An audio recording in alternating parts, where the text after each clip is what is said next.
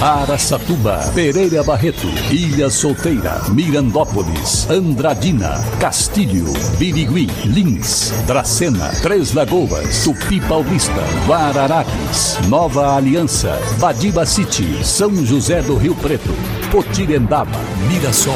Azevedo Auditoria Soluções Empresariais apresenta SRC Notícia. A informação para mais de 3 milhões e meio de ouvintes. Apresentação Marcelo Rocha. Na última sexta-feira, quando o aumento dos combustíveis chegou, as bombas equipes do Procon de Três Lagoas foram a campo para fazer o levantamento dos preços. O trabalho serve de base para quem vai abastecer. O reajuste anunciado pela Petrobras foi de 18,8% sobre o preço da gasolina e 24,9% sobre o do diesel. Essa variação de preços provocou corrida aos postos de combustível, pois vazou para tudo quanto é lado via internet, rádio e televisão. Porém, o aumento elevado foi efetivado na sexta-feira, com o litro da gasolina passando de R$ 8,00 em alguns estabelecimentos três lagoenses. De acordo com a assessoria da Prefeitura, o PROCON verificou os preços em 25 postos existentes na cidade.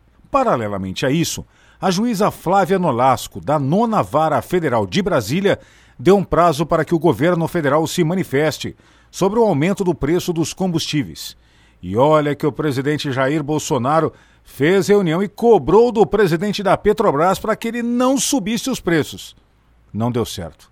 O mercado elevou o preço. O mercado internacional, principalmente em virtude da guerra, impulsionou a subida dos preços no mundo inteiro. Não é só no Brasil, não, viu, gente?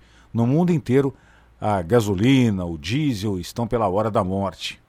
O Procon de Andradina, por exemplo, está notificando postos de combustível que repassaram o reajuste da gasolina e também do diesel na quinta-feira pois o aumento era para a partir de sexta. Que coisa, hein? Segundo o diretor do PROCON de Andradina, Marcel Calestini, o reajuste da Petrobras só deveria ter chegado das refinarias na sexta-feira, o que, aliás, é muito verdade. Rapaz, essa situação do combustível em nosso país não está fácil para ninguém. Essa história aí, outro dia eu vi uma pessoa até falando, né, que vai, está inviabilizando o trabalho dos Uber, é, os motoristas por aplicativo, e com certeza está sendo muito penalizado. SRC Notícia. Notícia. O Departamento de Águas e Energia do Estado de São Paulo iniciou na última semana o desassoreamento dos córregos que cruzam a área urbana de Lins. A pedido, é claro, da Prefeitura. Os trabalhos foram iniciados pelo córrego campestre. Segundo o prefeito João Pandolfi e o secretário de Obras Olivaldo Peron, o Estado fará todo esse serviço de limpeza sem nenhum custo para o município. Ah, isso é muito bom, né? De graça até. Bom, injeção na testa não é mais grátis. Agora é o tal do Botox. É bem caro. Pereira Barreto, ligada à imigração japonesa, começou a ser traçada pelos governadores japoneses de Tóquio em 1927. Pereira Barreto hoje possui mais de 30 mil habitantes, tem como principal fonte econômica o turismo e agropecuária. Pereira Barreto, também presente no SRC Notícias.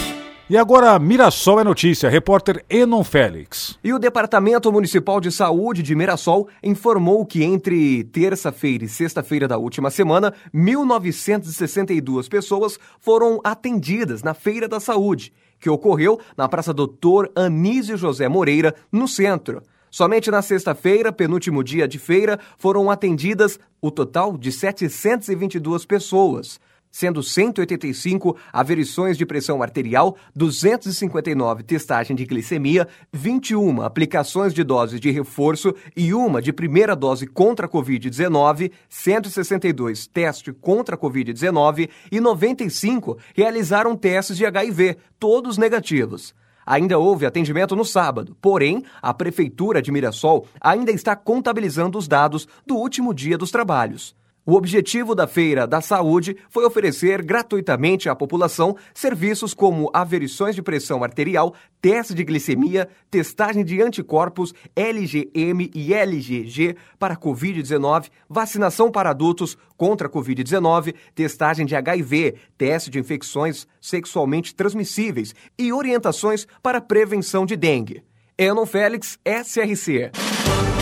Para empresas inteligentes, Azevedo Contabilidade e Soluções Empresariais. Serviços de contabilidade e auditoria com profissionais com experiência nas áreas de gestão empresarial. Rua Bandeirantes 1438, fone 18 31 17 4500. Escritórios em Araçatuba, Bauru e São Paulo. Acesse azevedo.cnt.br. Azevedo Contabilidade e Soluções Empresariais. Há 28 anos oferecendo oferecendo serviço de qualidade. Nosso compromisso é com o seu sucesso. A carne bovina continua sendo um dos itens que mais tem pesado no bolso do consumidor araçatubense na hora de fazer as suas compras. Com preços que não param de subir, o produto tem virado artigo de luxo para boa parte das famílias. Um dos grandes motivos para a alta no preço da é a valorização da arroba do boi gordo. O valor em Aracatuba é um dos mais caros do país e foi estimado na última sexta-feira pela Scott Consultoria em 335 reais a arroba. Com isso, a venda para mercados externos segue mais vantajosa para produtores agropecuários.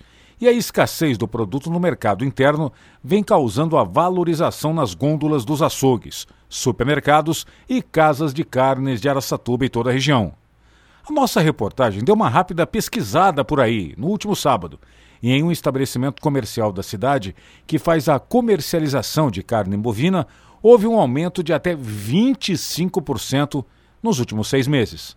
Bom, é aquela história. Ou muda-se um pouco o cardápio para comer um pouco mais de carne de frango, peixe, carne de porco, ou a conta realmente vai ficar pesada. Agora, essa história também de que os produtores estão vendendo para fora do Brasil, na realidade, os frigoríficos é que estão vendendo para fora do Brasil. Os produtores, eles acabam vendendo para os próprios frigoríficos e, na sua grande maioria, está na mão do JBS Friboi, que esse sim controla o preço da carne, não só no Brasil, mas quase no mundo inteiro.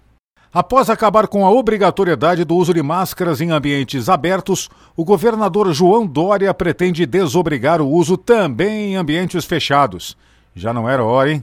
Segundo o chefe do Executivo Estadual, uma nova reunião com o comitê deve ocorrer no dia 22 de março. E caso os índices de casos, internações e mortes por Covid continuem baixando, é possível que a liberação total do uso de máscaras ocorra já no dia seguinte no dia 23 de março. No Rio de Janeiro, já está tudo liberado. Marcelo Rocha, SRC. Azevedo Auditoria Soluções Empresariais apresentou SRC Notícia.